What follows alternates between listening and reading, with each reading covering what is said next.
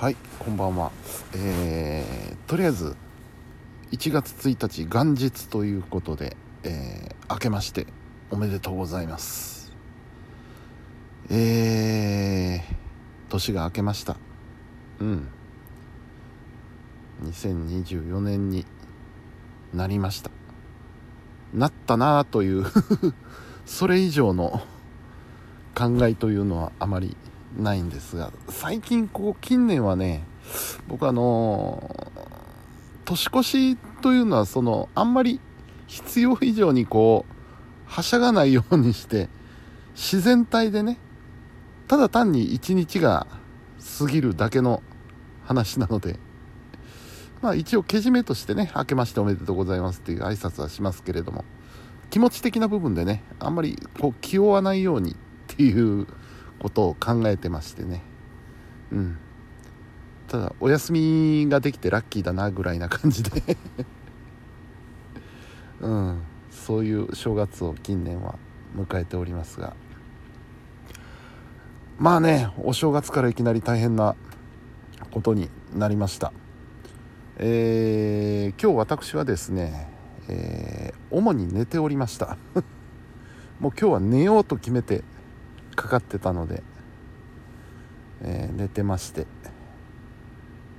うん、午前中はねずっとテレビ、ね、正月っていうのはまあ面白いかどうかは別にして今しかやらないテレビっていうのをねいろいろやってるんで、えー、まあ、見てたんですけどもあのお笑いの番組を見たりあとあの駅伝を見たりしてまして。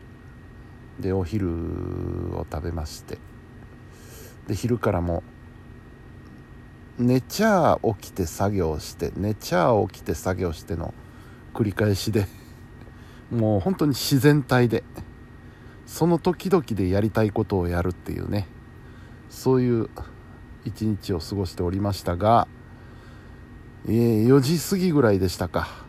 その時も僕は寝てました。寝てましたけどあの、えー、意識はあってね、えー、要は横になってただけなんですけどスマホがいきなりなえーと順番的にはまずあそうですね。スマホにまず文字の通知が飛んできてえー、石川の方で5弱ってお5弱結構でかいじゃないかと思った次の瞬間に、えー、警報が鳴り出したんですよね。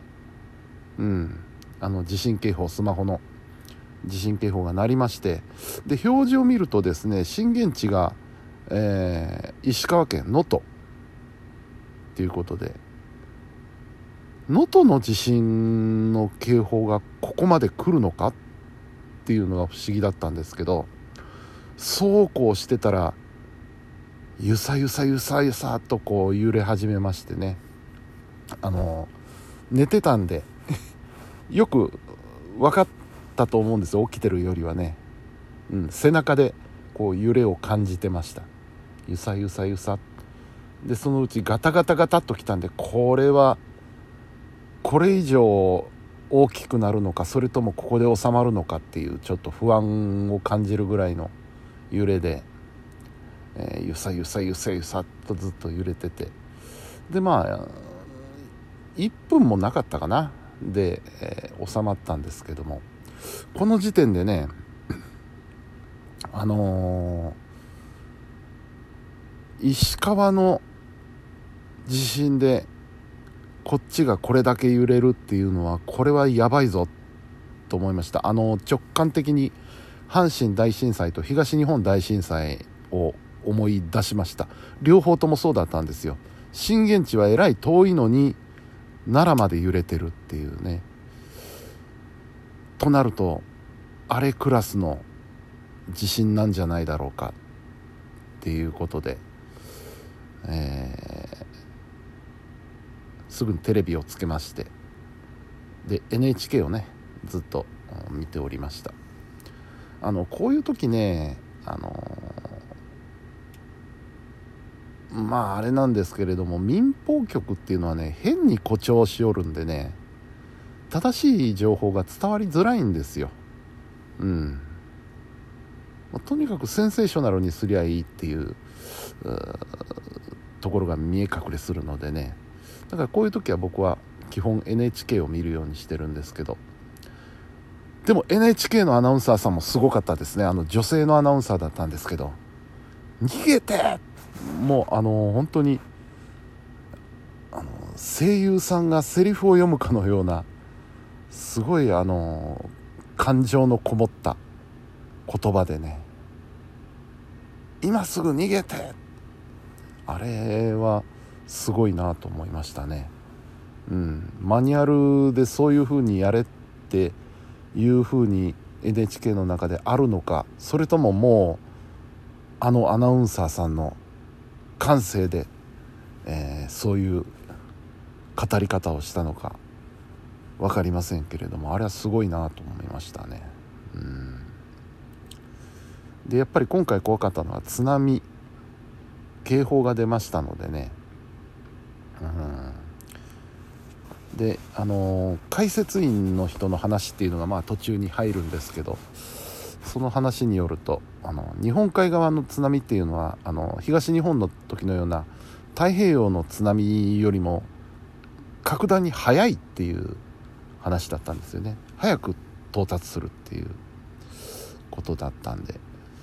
で、えー、ね、東日本大震災以来の大津波警報が出ましたからね。津波警報のもう一つ上の大津波警報が出て3メートルだ5メートルだっていう話があったのでこれはどうなんだろうなと思いながらずっとテレビを見ておりました。うん。えー、まあ津波の方はねちょっとまだ情報が入ってないんで分かんないんですけどあの東日本の時のような家が流されたりとかっていう風な情報はまだ、えーないんですけれどもとりあえず東海ですねやっぱりね。あのー、地方都市なのでやっぱあの古い木造建築が多かったみたいなんですよね。それが軒並み崩れてしまったりということと火災がね起きてたっていうこと。これは阪神大震災の時はすごくひどかったんですけども火災が起きてるっていうことと、うん、その辺があのー、ねちょっと心配な部分ではありました。であとあの、ね北陸というと原発がいっぱいあるのでねその辺もやっぱり心配心配ではあったんですけども逆に言うとここで何か事故を起こしたらもう原子力発電は終わりだぞっていうのは終わりまし思いましたね。福島で何を学んだのかっていうことになるので、うん、原発が本当に大丈夫なのかっていうのは心配しましたけどこちらの方も今のところなんかところどころ細々問題はあったらしいんですけどその被害が出るようなアクシデントには至らなかったということで、うん、まあまあ今の時点ではという話になりますけどね。良かったなというようなところですね。うん。まああのねこれはまあ一つの教訓なのかも分かんないですけれども。まあ当たり前なんですけれども自然災害っていうのはねあの正月もお盆もないと。もういつでもやるぞと。いうことでね。まあ我々人間ですからまさかこんな元日にとかね、えー、思ったりするんですけれども大自然から見たら正月とかなんとかそんなもん一切関係ないわけでね。うん。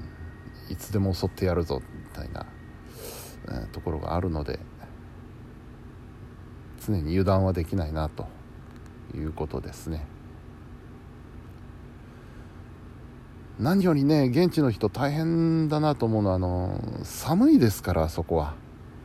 うん。で電気も止まってるらしいのでね。それが本当大変だなと。うん。えー、まあ明日以降ねいろいろまた新しいことが分かってくると思うんですけれども。うん。でまたあのー、ボランティア活動であるとか支援活動なんかもスタートしてくると思うのでねちょっと注意深くチェックしておこうかなと思います。まあ大変な元日になりましたが。うん。まあ今年1年気引き締めていけよっていうなんか喝を入れられたようなそんな気もしてます。はい。えー、というわけでね明日もね予定はないんですよ。だからもうとりあえず身の回りの思いついた片付け事を片っ端からこの機会にやっていこうかなと思って今も実際やってるんですけど。うん。えー、去年の分のねいろいろ溜まった書類なんかも処理したいですし、うん、そういう過ごし方をね明日はしようかなと思います。あと今日はねあのー テレビと並行してあのダダさんのねライブ配信もつけてたんですけれど。あのダダさんあの元祖カスタコさんたこ焼き屋さんね、えー、ずっと開けてるらしいんでね昨日から、えー、1日2日3日。うん。明日か明後日かちょっと行ってこようかなと思います。たこ焼き食べたいな。うん。さあというわけで、えー、24年始まりました。本日も皆さんお疲れ様でした。お疲れなんでしょうか？分かりませんが、えー、それではおやすみなさい。